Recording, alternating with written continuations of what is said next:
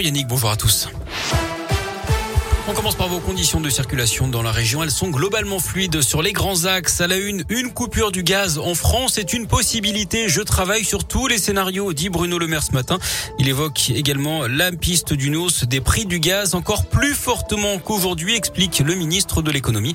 C'est évidemment lié à la situation en Ukraine où l'armée russe assiège les principales villes du pays. Moscou accorde ce matin un cessez-le-feu et l'ouverture de couloirs humanitaires pour que les civils puissent quitter la zone des conflits, mais uniquement pour aller en Biélorussie ou en Russie. Hier, au moins 5000 personnes ont manifesté contre la guerre sans autorisation dans 69 villes russes. Au moins 3500 personnes ont été interpellées, parfois brutalement à coups de pied ou de matraque. Le Kremlin avait déjà durci la répression vendredi en punissant de prison tous ceux qui divulgueraient des informations, je cite, mensongères sur l'armée. Dans ce contexte, la campagne présidentielle tourne à plein régime en France. Jean-Luc Mélenchon était dans le quartier de la Croix-Rousse à Lyon hier. Meeting en plein air devant 15 000 personnes. D'après l'organisation, le candidat de la France insoumise a consacré une grande partie de son discours à cette guerre en Ukraine après une semaine où il a été la cible des autres candidats de gauche qu'il accuse de complaisance à l'égard de Vladimir Poutine ces dernières années.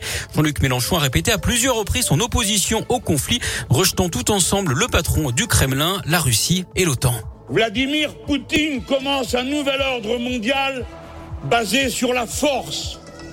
J'avais refusé la guerre du Golfe et j'ai voté contre y compris un président que j'aimais, parce que je ne voulais pas du nouvel ordre mondial annoncé par M. Bush à cette occasion, qui était un ordre mondial fondé sur la brutalité, la violence et l'invasion. Alors, pour les mêmes raisons, non aligné que je suis, je ne veux pas de la guerre de M. Poutine ni de son ordre mondial. La liste officielle des candidats, elle sera publiée aujourd'hui à midi. Elle sera annoncée par Laurent Fabius, le président du Conseil constitutionnel. Dans la région, les dons continuent d'affluer. Une tonne de produits de première nécessité a été récoltée à Rive-de-Gier dans la Loire. La protection civile basée à Saint-Galmier récupère en ce moment les dons des habitants de la commune à destination de l'Ukraine. Le convoi partira mercredi. À Saint-Etienne, l'hôpital privé de la Loire ferme ses urgences de nuit. À partir d'aujourd'hui, l'établissement évoque des difficultés de recrutement de médecins urgentistes. Conséquence, jusqu'à fin mars, le service sera fermé chaque jour entre 20h et 8h. Les patients devront composer le 15 pour être redirigés vers un autre service. Un nouveau drame de la route. En Haute-Loire, un automobiliste a perdu la vie cette nuit dans une collision avec un poids lourd sur la nationale 88 vers une heure à hauteur du Pertuis. C'est le deuxième accident mortel entre jours après la mort d'un homme de 70 ans samedi à Saint-Julien-du-Pinet percuté par une voiture au guidon de son scooter.